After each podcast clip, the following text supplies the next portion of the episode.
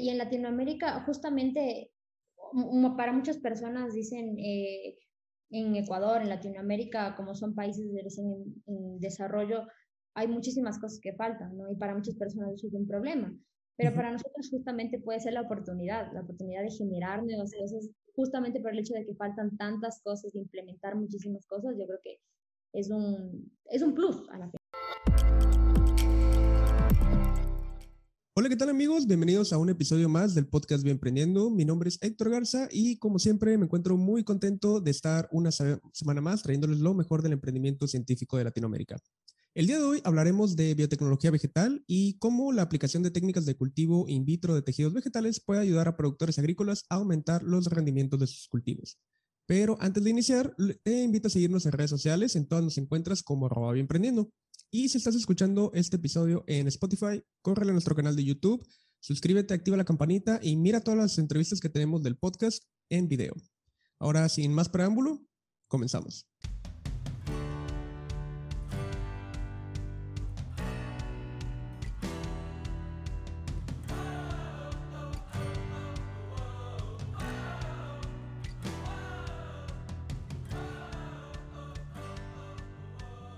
Y bien amigos, ya estamos con nuestra invitada del día de hoy. Su nombre es Paola Rivera, es ingeniera en procesos biotecnológicos y es gerente de producción de Leplant. Bienvenida Paola al podcast Bienprendiendo. Hola Héctor, muchísimas gracias. Es un placer para mí estar aquí y poder compartir con toda tu comunidad. Muchas gracias, estoy seguro que también vas a poder aportar este, muchísimo valor a ellos. Eh, muy bien, Paola, ¿estás lista para contarnos qué es Leplant? Claro, con gusto. Mira, Leplan es una empresa que empezó más o menos hace unos 10 años.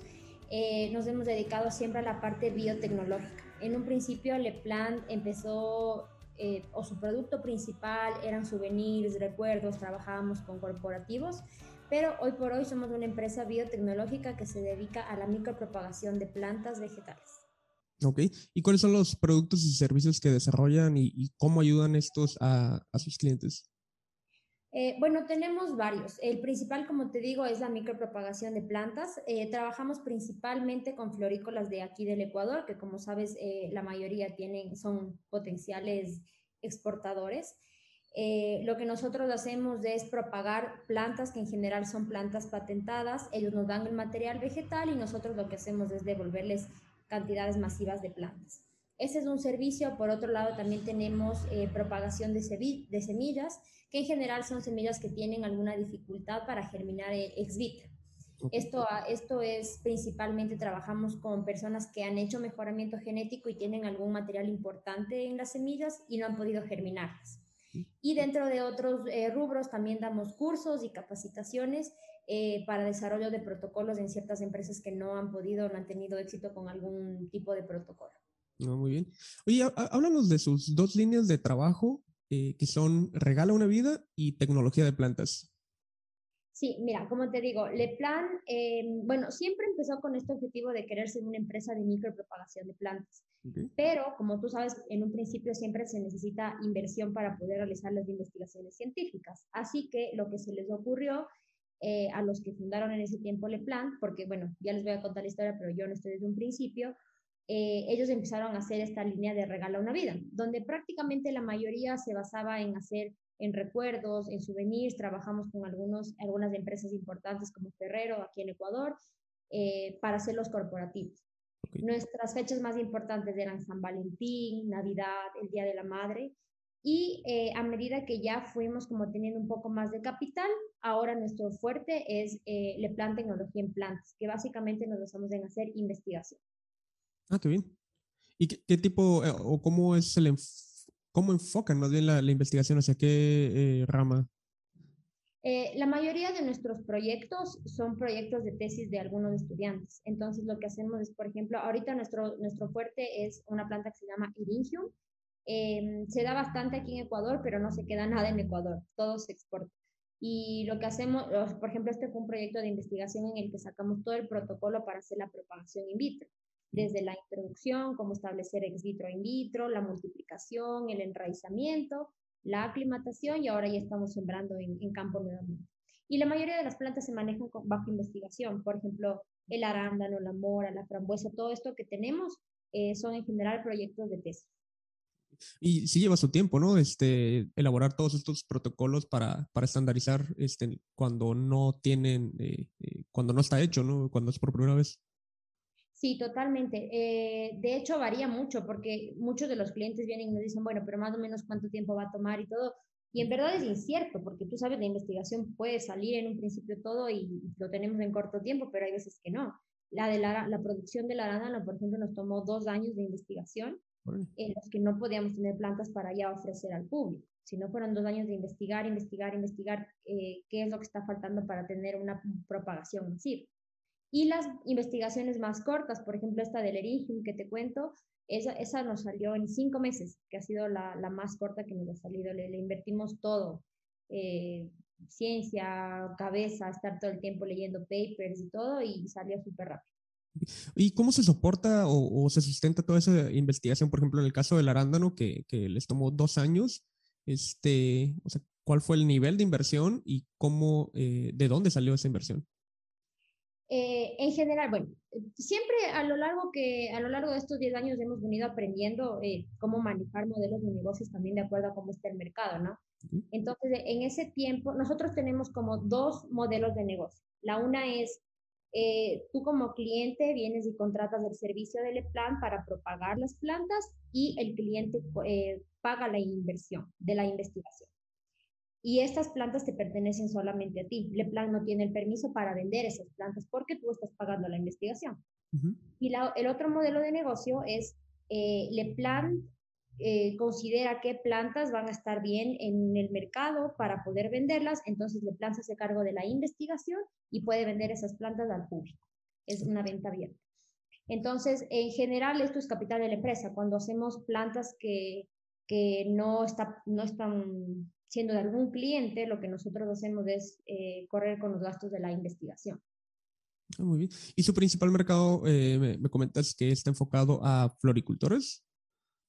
Sí, aquí en Ecuador eh, principalmente las florícolas son las que tienen la capacidad adquisitiva de tener plantas in vitro, porque eh, en Ecuador se da mucho esto de que el, propio agricultor propaga sus propias plantas ex vitro, o sea, en el campo. Cortan una ramita de una planta, la siembran, la enraizan y tienen otra planta y así por miles de miles de miles, con costo cero, ¿no? En teoría. Las plantas in vitro siempre cuestan y en general son mucho más costosas que las plantas convencionales. Entonces, em, que, la, que el productor tenga este conocimiento de todo el beneficio que le va a traer planta in vitro ha sido un poco complicado.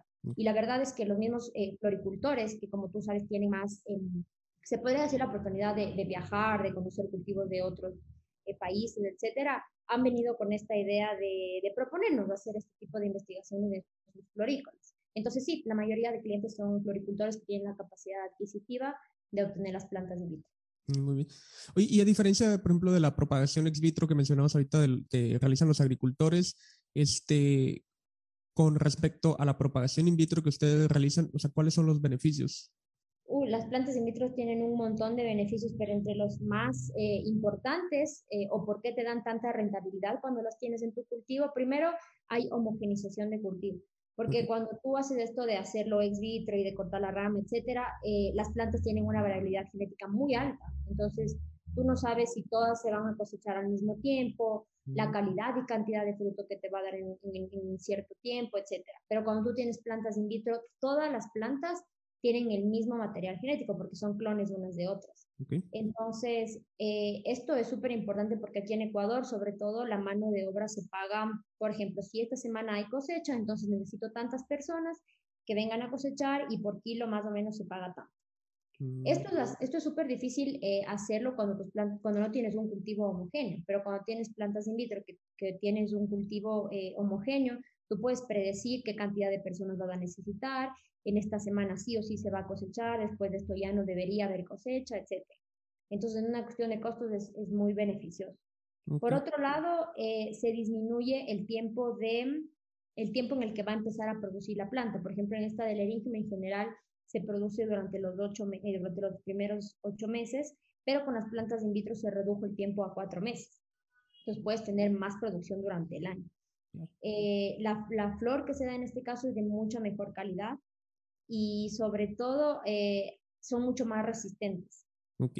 O sea, es, es, toda una cadena de beneficios, o sea, tanto para el agricultor por obtener mayores rendimientos y, plantas de mayor calidad, como para las personas involucradas en la cosecha, ¿no? Totalmente, o sea, las plantas in vitro tienen, son más costosas, pero en relación costo-beneficio, en verdad tienes una rentabilidad muchísimo más alta. Muy bien. ¿Y cómo ha sido precisamente eh, la adopción de productores agrícolas con respecto al cultivo in vitro y micropropagación? Este, digo, pensando que ellos ya realizan esa, esa propagación in vitro, este, ya conocían ellos el, proceso, estaban familiarizados este, con estas técnicas, este, se, se han visto, no sé, sorprendidos o cómo es. Sí, de hecho, mira, para serte así súper sincera, yo creo que ese es uno de los principales, en nuestro talón de Aquiles, el cómo comunicar qué es una planta in vitro, qué es la micropropagación, cuáles son sus beneficios. Entonces, em, hemos tenido algunos proyectos incluso de como de colaboración social, en el que han sido proyectos que corren totalmente los gastos por la empresa, eh, para, poder para poder regar la voz. Porque aquí en el Ecuador, sobre todo, creo que en Latinoamérica en general, eh, se da mucho esto del boca a boca en agricultura. Todos se conocen entre todos, todos, si hiciste algo mal, todos van a saber que, que salió mal, si hiciste algo bien, todos van a saber que salió bien. Entonces, una de las cosas que nosotros nos hemos propuesto es eh, que este boca a boca juegue a favor de nosotros. Entonces, eh, intentar, intentar hacer, intentamos hacer algunos proyectos con productores pequeños, medianos y pequeños, pero se nos ha complicado muchísimo incluso por el contrabando, porque mm, oh. lamentablemente aquí en el Ecuador hay un, hay un tema de contrabando súper grande. Eh, vienen más plantas, bueno, plantas, productos ya, o sea, la cosecha ya de, de Perú, que no vienen legalmente. Entonces, eh, eso nos, nos, a nosotros nos perjudica un montón porque, claro, vienen plantas muchísimo más baratas de Perú, etcétera. Y los agricultores, incluso cuando ya entendieron que la, las, los beneficios de las plantas in vitro, eh, se quejan del precio. Entonces, por ejemplo, ajá, entonces prefieren comprar, comprarlas de contrabando o traerlas de contrabando, eh, sobre todo desde Perú, es de donde más se da. Y de ahí, eso con los pequeños y medianos productores, pero con los grandes agricultores, con los floricultores que te digo, tienen, porque una de las cosas que yo he visto aquí desde que estoy en este mundo de la agricultura, eh, las florícolas no tienen miedo de invertirle toda la tecnología a sus cultivos y es porque es rentable. O sea, imagínate, ahora somos uno de los países que tienen las mejores rosas del mundo. Y esto empezó justamente porque empezaron a ponerle toda la tecnología. Y esto se, empieza a regar. Entonces, eh, me funcionó esto, ponle esto, ponle el otro, y la gente no tiene miedo de invertir porque sabe que va a recuperar. Entonces, yo creo que eso es lo que falta un poquito en los pequeños y medianos productores, pero son proyectos que tenemos a largo, bueno, mediano plazo y que ojalá se puedan dar muy pronto, porque al final es beneficio para ellos. Pero no lo llegan a asociar, por ejemplo, si mencionas que es biotecnología, ¿no lo llegan a asociar con, con organismos genéticamente modificados? Un montón, nos pasa todo el tiempo. Es más, nos preguntan qué hacen los biotecnólogos eh, transgénicos. Y, ajá, necesariamente, imagínate que en Ecuador están hasta prohibidos, no, no se pueden hacer. Entonces, ha, sido un, una de las cosas que yo creo que más nos afecta en Latinoamérica es esto de la desinformación, y no solo en el ámbito de la agricultura, sino en un montón de rubros. Entonces, yo creo que esa es una de las cositas que más como que nos ha costado Em, y tenemos algunos proyectos por ahí que queremos, ojalá ya empezar a sacar, ahora que ya está acabando esto de la pandemia, como intentar hacer más em, este tipo, por ejemplo, de conferencias gratuitas de los que puedan venir medianos y pequeños productores, ni siquiera con el fin de venderles, sino con el fin de que puedan eh, comprender mejor por qué la tecnología es tan importante ahora en la agricultura. Así es. Oye, ¿y qué impacto tiene la micropropagación con respecto al uso de agroquímicos? ¿Los reemplaza, reduce su aplicación? Sí, también se puede reducir la aplicación de agroquímicos porque, como te mencionaba, son plantas que al tener una genética potenciada, muchas de las veces no necesitan tantos químicos para no enfermarse, para resistir a plagas, para resistir a ciertos tipos de clima, etcétera. Entonces, eh, bueno, y más si tienes plantas mejoradas genéticamente, que no necesariamente son transgénicos, eh, muchísimo más, ¿no? Pero sí, sí, sí hay estudios en los que se demuestra que se utiliza menos agroquímicos cuando utilizas plantas in vitro. Ok. Oye, ¿tienen pensado, eh, ya me mencionabas que, que, está prohibido el tema de los OGMs en, en, en, Ecuador, pero ¿tienen pensado de alguna manera incursionar en temas de ingeniería genética para el mejoramiento de cultivos? Sí, de hecho está en, nuestro, en nuestros objetivos a mediano plazo empezar a hacer proyectos de mejoramiento genético.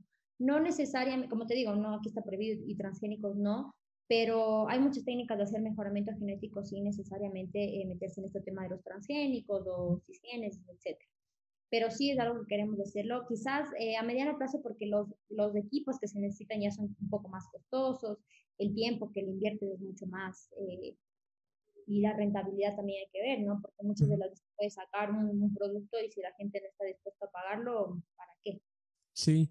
Oye, y, precisamente, este, ¿qué otras eh, técnicas o herramientas implementas en su laboratorio? Por ejemplo, hablando de biología molecular. No, no tenemos técnicas de biología molecular, solamente hacemos micropropagación. Ok. ¿Y para los siguientes años qué, qué viene para el plan? Bueno, eh, ojalá, primero queremos eh, ya empezar a, a cubrir más del mercado ecuatoriano, entonces ya ponernos en otras ciudades, porque estamos ahorita en Ambato, que es una ciudad que se encuentra en el centro del país. Eso nos ha facilitado mucho el justo el movimiento de plantas, el contacto con ciertas fincas, etcétera. Eh, la mayoría de fincas se encuentran más o menos a unos 40 minutos, una hora de aquí, que es donde se dan la mejor calidad de rosas, de flores, etcétera. Entonces, eh, es cómodo estar aquí. Pero también eh, lo que no tenemos cubierto es la región costa. Eh, entonces quisiéramos ya empezar a crecer un poco más para allá. Igual hay cultivos de muchísimo interés como el banano, por ejemplo, que se da en la costa. Entonces empezar a crecer para allá y también eventualmente tenemos eh, el sueño de poder llegar a otros países de Latinoamérica. Exactamente. Ok, Paula. Y ahora me gustaría que nos cuentes la, la historia detrás del plan. Ya nos adelantabas un poco que, que ya tienen 10 eh, años, pero cuéntanos eh, cómo inició, cuándo y cómo ha sido todo ese proceso hasta llegar a ser lo que son hoy en día. Listo. A ver, eh, bueno, el plan, como te comenté, empezó más o menos hace 10 años. Em, fue una idea de mis dos hermanas. La una es biotecnóloga y la otra es ingeniera industrial. Las dos son mayores. Y se asociaron con dos socios que eran compañeros de, de mi hermana biotecnóloga. Entonces, al, fin, principio del equipo eran tres ingenieros biotecnólogos y un ingeniero industrial. Eh, como todo emprendedor, ¿no? Empezó con, con, poquito capital todo, entonces lo que hicieron fue adaptar un cuarto de la, de la casa donde vivíamos en Quito, porque el plan empezó en Quito, que es la capital del Ecuador. Eh, adaptaron un cuarto, hicieron lo más estéril posible y pusieron ahí una cámara de flujo. Y en otro cuarto adaptaron las estanterías y todo esto para poder tener las plantas. Em, en un principio no se necesitaba mucha tecnología, como te digo que nos dedicábamos a esto de los recuerdos, de los souvenirs, etcétera, no, no necesitabas mucho más allá de eso. Pero luego el plan ya empezó a crecer. Em, por cosas de la vida, bueno, una de mis hermanas se casó y vino a vivir aquí en Ambato, entonces justo trajeron el, el laboratorio para acá, para Ambato. Y, y, nosotros compramos las acciones de los otros dos socios, entonces ahora plan es una empresa familiar. Somos mis dos hermanas mayores y yo. Ok. Oye, precisamente, y, y, esa inversión inicial eh, para tener, por ejemplo, una campana de flujo laminar, este, fue, eh, más bien, fue hecha eh, por ustedes o la adquirieron o si fue una inversión fuerte en su momento? En un principio no, no fue muy fuerte, bueno, depende, ¿no? Pero la, me parece que la inversión fue 2.000 por persona, como eran cuatro socios fue como 8.000 y con eso fue suficiente como para tener la cámara de flujo, eh, algunos pocos reactivos y las estanterías. Eh, la mayoría de reactivos, que eso sí es súper costoso, eh, se ganaron en ese tiempo en un proyecto que tenían para hacer micropropagación de fresa. Ah, muy bien. Entonces, así empezó, pero luego con el tiempo le hemos invertido muchísimo más capital, porque claro, ya, por ejemplo, la, los proyectos ya de investigación necesitan condiciones súper específicas de temperatura, de luz, de asepsia en el cuarto, etcétera. Entonces, ya son cosas que de a poquito nos hemos tenido que ir armando. ¿no? ¿Y siempre quisiste ser emprendedora o esto ya fue algo circunstancial? Mm, yo te diría que fue circunstancial, pero ahora, hoy por hoy, me doy cuenta de que era el camino. O sea, ahora, por ejemplo, no me vería haciendo nada más que no siendo emprendedora. y, y ha sido una, o sea, yo creo que para ser emprendedor es súper importante trabajar en tu inteligencia emocional porque eh, cuesta mucho, eh, no es fácil, em, pero yo creo que cuando tienes el objetivo y el objetivo se alinea mucho con tu misión de vida, es mucho más fácil estar ahí cuando quieres desfallecer, cuando quieres rendirte, cuando quieres darte por vencido, es muchísimo más fácil volver a enfocarte, volver a enfocarte y saber que tienes que salir. Entonces, creo que es algo que fue, como te digo, circunstancial, pero era como tenía que darse. O sea, tener siempre esa meta presente en la, en la mente para no tirar la toalla. Sí, totalmente, porque claro, ha habido momentos en a lo largo de estos años en los que hemos dicho, no, ya cerremos, en serio, esto ya no va más.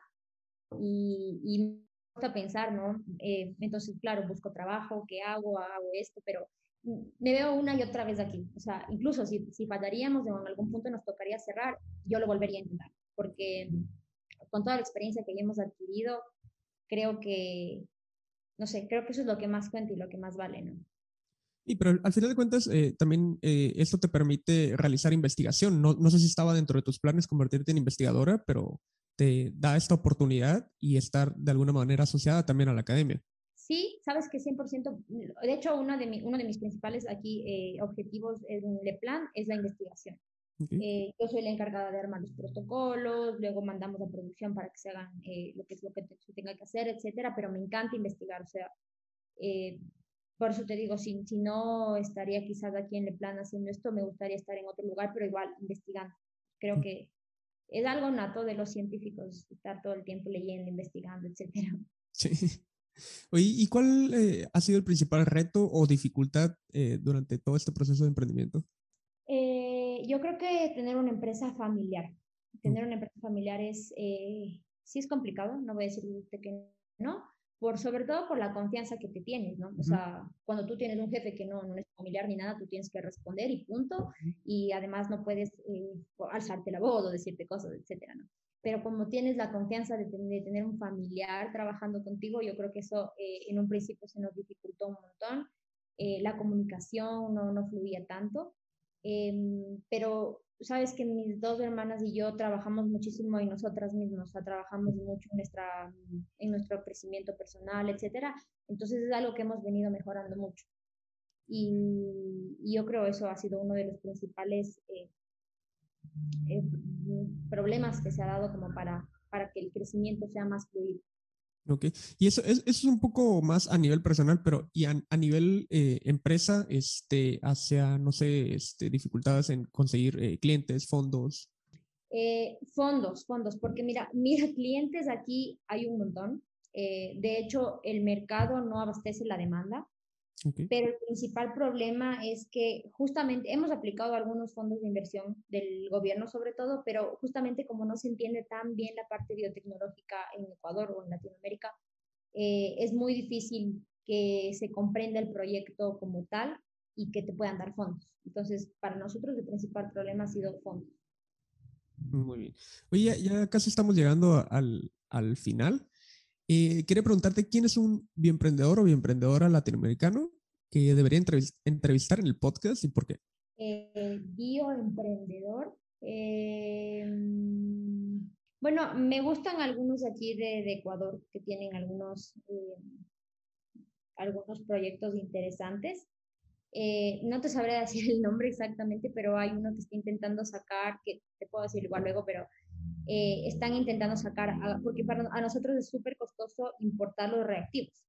Entonces, hay un proyecto aquí en Ecuador que están intentando sacar agar y, a partir de algas y es un proyecto que me parece súper chévere porque además es biosustentable y etcétera. Entonces, es una empresa que la verdad, como te digo, no recuerdo el nombre, te lo puedo decir luego, pero creo que ese tipo de, me encantan ese tipo de emprendimientos que además están alineados con el cuidado del medio ambiente. Sí, y, pues tienen acceso a la costa, imagino que también, no, no sé si sean un problema las, las algas, este, en, en el sentido de que, por ejemplo, aquí en, en, México, en las costas de Cancún, hay un problema de, de más que nada sargazo, ¿no? Hay, te inunda las playas, ¿no? Y, y, llega a ser un problema para los turistas, ¿no? Porque ven una playa fea, pero pues es mucha biomasa que se puede aprovechar. No sé si allá en Ecuador sea, sea similar la situación.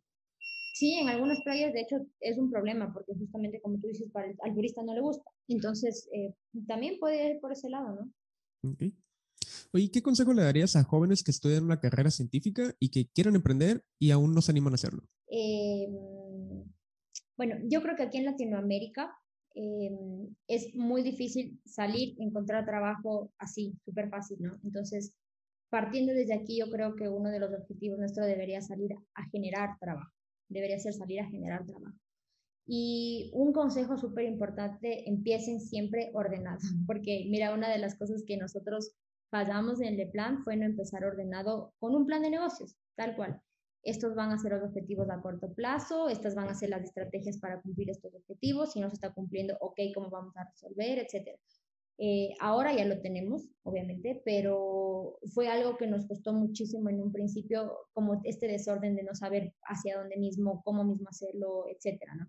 Igual no teníamos un modelo a seguir porque eh, fuimos uno de los primeros laboratorios aquí en el Ecuador, entonces no, no, tienes como, ah, podríamos hacerlo por este camino. Pero mm, creo que empezar ordenado, eh, un emprendimiento siempre es importante y que, y que ojalá el objetivo de tu emprendimiento esté muy alineado con tu misión de vida, con qué es lo que quieres. Por ejemplo, en mi caso y en el de mis hermanas, eh, nuestra misión, nuestro sueño de vida, lo que nos mueve es tener un Ecuador mucho más productivo. Imagínate, tenemos tanta cantidad de recursos que no los hemos aprovechado, que lo que queremos cambiar es eso. Entonces, eso desde un ámbito súper personal. Pero nuestra empresa también se alinea a eso. Nuestra empresa también su objetivo es, ojalá a través de nuestras plantas de calidad y de tecnología, podamos tener cultivos muchísimo más tecnificados que a la final nos deben a tener productos con calidad de exportación. Sí, sí, o sea, hay muchísimo recurso natural y humano en, en, Latinoamérica, o sea, demasiado talento egresando precisamente de carreras como, como biotecnología, que, que pues pensamos a veces que la única opción es la academia, la investigación o, o, la industria, pero no llegamos a pensar en el potencial que podemos sacar de ese conocimiento que estamos generando, ¿no? De, de, áreas de investigación. Sí, totalmente. Y en Latinoamérica, justamente, para muchas personas dicen, eh, en Ecuador, en Latinoamérica, como son países en, desarrollo, hay muchísimas cosas que faltan, ¿no? Y para muchas personas eso es un problema. Pero para nosotros justamente puede ser la oportunidad, la oportunidad de generar nuevas cosas, justamente por el hecho de que faltan tantas cosas, de implementar muchísimas cosas, yo creo que es un, es un plus a la final. Efectivamente. Y bueno, Paula, te agradezco nuevamente el haberte tomado el tiempo de, de compartir tus experiencias con, con, nosotros. Estoy seguro que le servirán a más de uno. Muchas gracias, Héctor, a ti. Para mí ha sido un placer estar aquí. Cualquier eh, duda siempre es bienvenida. Muchas gracias. Y también estaremos compartiendo las redes sociales de, de Leplant para que eh, lo sigan. Y pues bien amigos, hemos llegado al final de este episodio. Eh, recuerden compartirlo con, con, aquellas personas a las que más les puede interesar, a las que más les puedan servir todos estos, estos consejos, estas experiencias de emprendimiento y que creas que les hace falta también como ese empujoncito, esa motivación para animarse a emprender conciencia. Recuerden seguirnos en redes sociales, eh, darle like a nuestras publicaciones y dejar sus preguntas o comentarios porque de esa manera también nos ayudan a crecer. Yo me despido por el día de hoy. Nos vemos en el siguiente episodio del podcast Bien Emprendiendo. Hasta pronto.